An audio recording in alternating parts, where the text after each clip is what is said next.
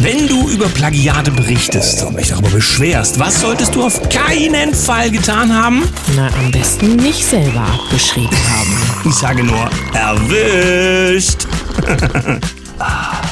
Guten Morgen, 7.01 Uhr, hier ist der Daniel. Und die Sam, guten Morgen Deutschland, guten Morgen in die Welt. Ich fand es ein bisschen witzig. Ja. Petze, Petze ging in Laden, wollt für einen Groschen Käse haben und so weiter. Mhm. News hat es geschrieben, es gibt einen Skandal bei der SZ, also der Süddeutschen Zeitung. Auch sie hatten, andere hatten das ja auch gemacht, ja, auch sie hatten quasi über die Plagiatsvorwürfe gegenüber der Frau Weidel, das sollte ich sagen, Frau Dr. Weidel, berichtet, ja, dass sich das dann als nichtig rausgestellt hat. Darüber haben die wenigsten dann in gleicher Dimension gesprochen, wie eben die anklagenden Momente waren. Und jetzt kommt aber raus, und bei News war man da ein bisschen witzig, ja, in manchen Absätzen stand nur das Gendern von Vizechefin Förder Schmidt. Ja, also sie steht jetzt vor einem Plagi Plagiatsvorwurf. Ich bin gespannt, ob dann. Also außer Sternchen innen konnte sie nicht viel beitragen, ja? Mal sehen, wie es weitergeht. Gut. Datum? Ja, heute ist der 7. Februar 2024. Die wichtigen Meldungen zuerst. Offenbarungseid von Lindner und Habeck. Deutschland nicht mehr wettbewerbsfähig. Ach. Ja, diese Verschwörungsidioten, die da was von Deindustrialisierung geschwabbert hatten, ja, unter oh. dem Vorwurf, die fahren hier das Land runter. Ja. Jetzt kommt's von den zwei, sagen wir Hauptakteuren oder sind sie nur die Verkäufer von diesem Niedergang und andere machen das im Hintergrund? Man weiß wir wissen es nicht genau. Herzlichen Glückwunsch, jedenfalls Aufgabe erfüllt, möchte mancher sagen. Vielleicht gibt's dazu mal noch eine öffentliche Diskussion. Ich freue mich ja jeden Tag über die Bauern und äh, jetzt in der Welt gefunden, Jetzt schwappen die Bauernproteste auch nach Spanien über. Landwirte in Spanien haben sich den Bauernprotesten in weiteren EU-Ländern angeschlossen. Sie blockierten Autobahnen, Häfen und Großmärkte im ganzen Land.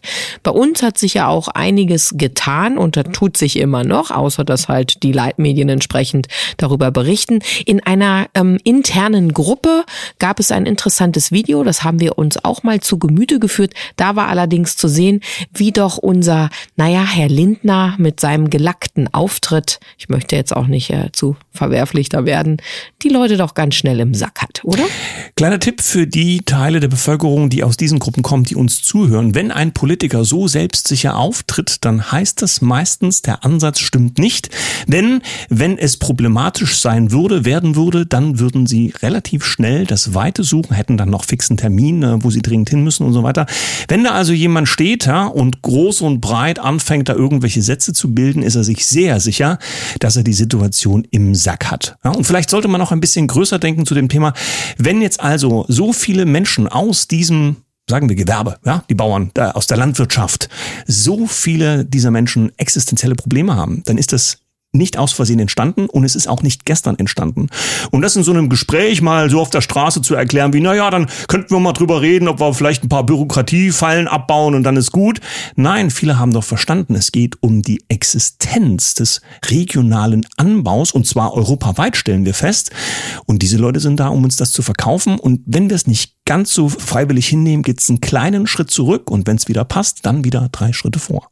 Ja, so sieht das aus. Gut, dann sind wir hier bei einem ganz eigenartigen Umstand auf den Rängen in den Fußballstadien. Tut sich ein bisschen was. Ich glaube, Leverkusen, aber nagle mich jetzt bitte nicht fest, waren die ersten, die Spruchbänder hochgehalten hatten zum Thema zwei Geschlechter. Es gab eine Strafe vom DFB, die muss ich jetzt aus dem Gedächtnis repetieren, ich glaube 18.000 ja, Euro. Ja, das wäre. Findige Leute, danke für diese Art von Humor. Ich bin für sowas immer extrem zu haben. Findige Leute haben die Seite vom Deutschen Fußballbund aufgemacht. Die Internetseite haben mal nachgeschaut, wie viele Geschlechter bei den Nationalmannschaften so auftauchen. Ja, die Antwort ist zwei, ja, Frauen und Männer ist ja ganz klar. Ich weiß nicht, ob der DFB sich jetzt selbst noch bestraft. Jedenfalls gibt's gleich die nächsten. Ich glaube, Dresden hat nun auch schon reagiert. Ich bin gespannt, ob man vielleicht auf den Fußballring die einfachsten Themen dieser Welt abarbeiten kann. Oh, das ist auch eine schöne Idee. Ich habe was von Nius dabei. Transangebote, wo wir doch schon fast beim Thema sind. An deutschen Kliniken wird immer irrer. Kleine Mädchen werden Eierstockteile vor der Pubertät entfernt. Oh. Schwedische Nord Stream Ermittlung soll eingestellt werden. Der zuständige Staatsanwalt Mats Ljungquist wollte das Verfahren offenbar nicht mehr weiterführen, berichteten Süddeutsche Zeitung, NDR und so weiter und so fort. Offenbar konnten die schwedischen Behörden in ihrem Land keine konkreten Tatverdächtigen ausmachen. Die Formulierung ist sehr geschickt, denn ob die Tatverdächtigen in ihrem Land zu finden sind, das steht ja tatsächlich, naja, wie soll ich sagen, auf einem ganz anderen Blatt, sondern es ist ja die Frage, wer es denn nun gewesen ist. Und zumindest die Einlassung von einem ukrainischen Offizier, dass er in irgendeiner Form an diesem Thema beteiligt gewesen ist, hat sie irgendwie nicht auf Seite 1 in den Schlagzeilen geschafft.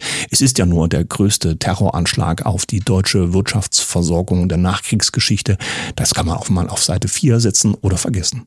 Komme ich nochmal zur Versorgung. Bei NTV Forscher fordern Schockbilder. Klimawandel auch im Supermarkt immer spürbarer.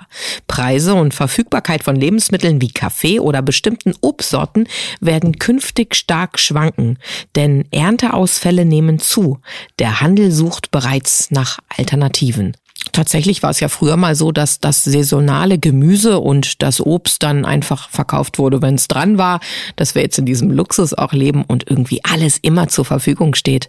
Ja, das ist uns wohl schon zu Kopf gestiegen. Die staatskonformen äh, Demonstrationen werden ja auch immer amüsanter. Erstens zeigen uns Fotos von der ganzen Welt, also hier in Deutschland gemacht, ja, wie Hunderttausende Milliarden äh, hier gegen rechts demonstrieren und zwar unter Aufruf des Zentralkomitees Komitees.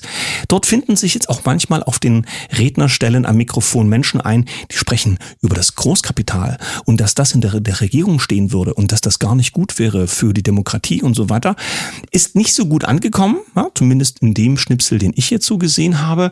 Da musste dann der Ordner dann schon mal eingreifen, dass äh, diese Argumente vielleicht doch nicht unbedingt auf diesen regierungstreuen Demo. Demos. Falsche Demo, so. ganz einfach. Ich sende jetzt Grüße raus an Hilde Hildegard Sonntag.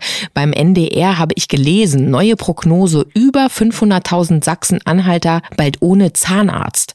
Also liebe Hildegard, sieh zu, dass du deine ganzheitlichen Zahnärzte motiviert bekommst.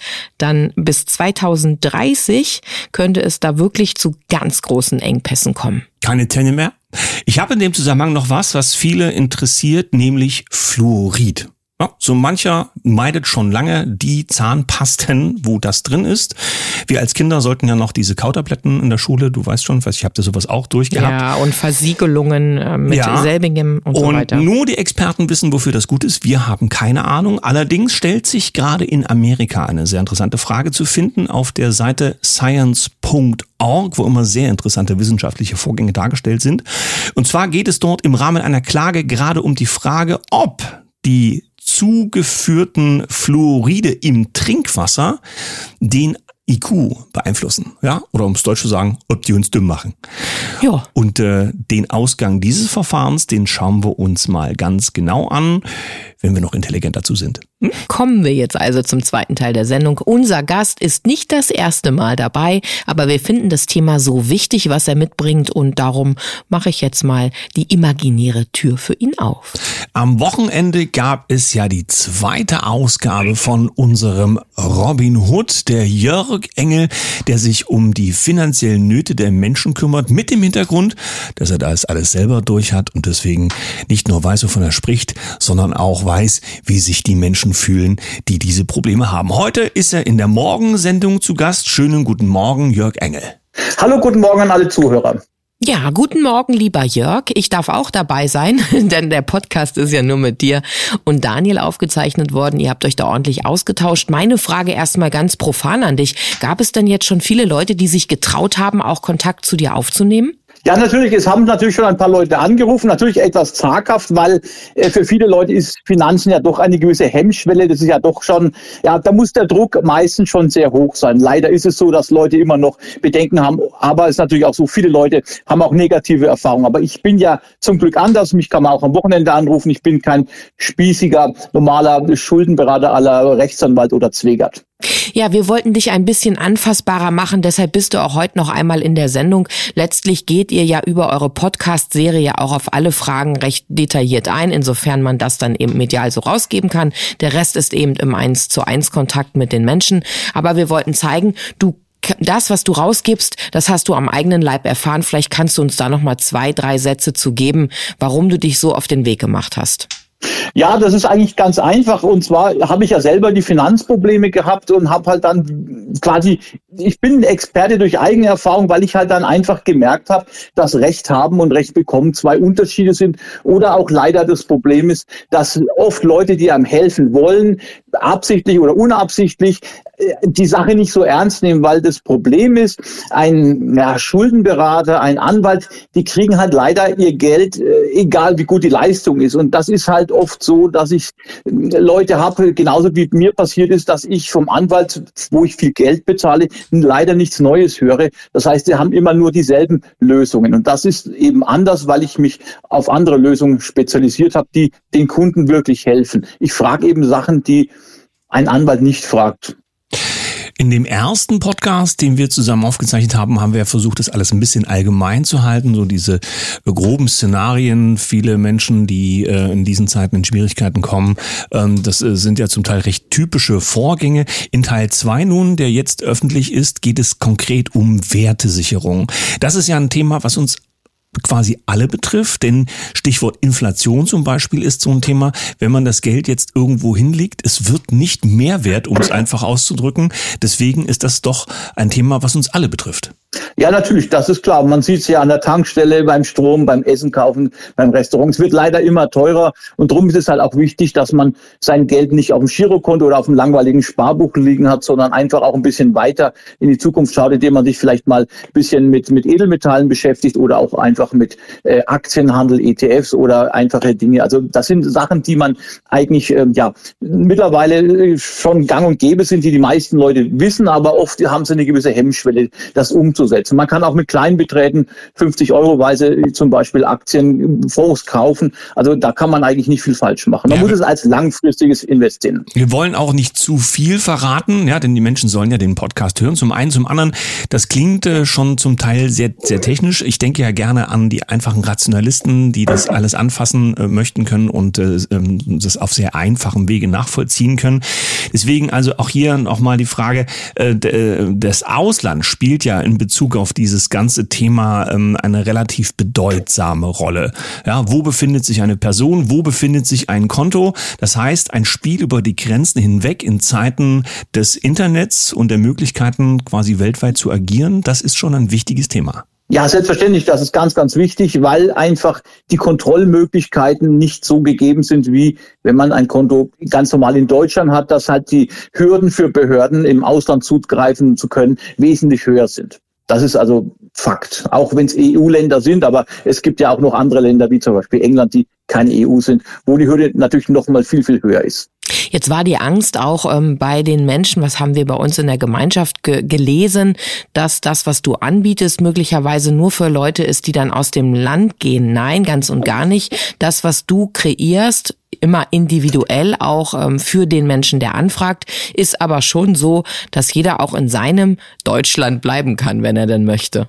Ja, selbstverständlich. Was wir halt machen, wir nutzen die, die Möglichkeiten, die die Gesetze, die Schlupflöcher aus, die es gibt. Das heißt, jeder wird individuell behandelt. Das heißt, ich habe zwar gewisse Lösungen, die irgendwo immer ähnlich sind, aber ich höre mir das an und sage, das und das wäre das Beste. Also äh, ein, ein, ein Koffer packen im Sinne, dass ich auswandern muss, ist nicht notwendig. Das ist der Sinn der Sache. Und na ganz klar, eine Garantie kannst weder du geben und noch können wir das geben. Das, was wir hier machen, ist Impulse filtern und wir möchten den Menschen in diesen schwierigen Zeiten ja nur aufzeigen, was es eventuell für einen Weg für sie geben kann. Aber entscheiden und die eigene Souveränität leben, das muss dann jeder schon auch selbst. Was wir ja häufig mitbekommen ist, das hast du uns ja auch verraten, viele Menschen rufen an, wenn die Hütte bereits lichterloh brennt. Vielleicht dazu noch mal einen Satz von dir. Ja, das ist leider oft so, aber es ist so, es gibt oft immer noch Möglichkeiten, die ein, äh, die überraschend einfach sind. Und die, das ist wirklich, ähm, ich muss wirklich sagen, äh, ich habe schon Leute erlebt, die haben am äh, Samstag angerufen, Mittwoch ist die Zwangsversteigerung. Da konnte man schon noch was machen. Es gibt aber natürlich überall mal hoffnungslose Fälle, gerade wenn man finanziell Probleme hat, weil wenn man dann keine Möglichkeiten hat, irgendwelche Dinge zu tun, wo man vielleicht einen Rechtsanwalt braucht, ist es halt schwierig. Aber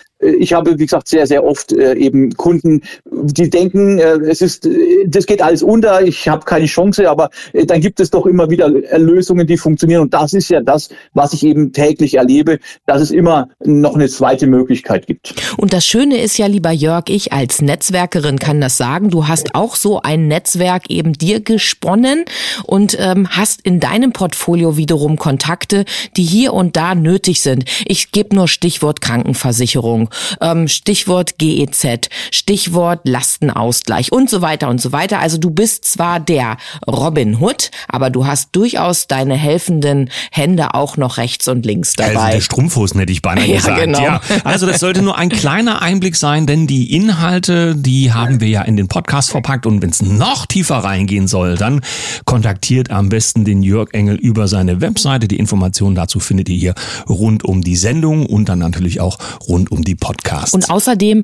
in die Runde gesprochen, der Jörg, der reißt euch den Kopf nicht ab. Für alle die, die sagen, ja, aber ich habe doch nichts mehr und so weiter. Mit Jörg gibt es immer eine Lösung. Der ist doch nicht umsonst ein Robin Hood. Vielen Dank, lieber Jörg Engel, dir einen schönen Morgen noch und ja, danke schön auch, dass du so vielen Menschen hilfst. Jawohl, ich habe zu danken. Also noch einmal, der wichtige Tipp für die jüngeren Leute, die noch in der Schule ihre Zeit verbringen müssen in diesen Tagen. Beim Abschreiben, das Gendersternchen nützt gar nichts. Es kommt trotzdem irgendwann raus, wenn man abgekritzelt hat, oder? Ja, meine Oma hat immer zu sagen gewusst, die Wahrheit findet ihren Weg. Unsere Wahrheit lautet, wir wünschen euch heute von Herzen einen wunderschönen Tag. Mit einem Lächeln. Freuen uns auf morgen. Tschüss.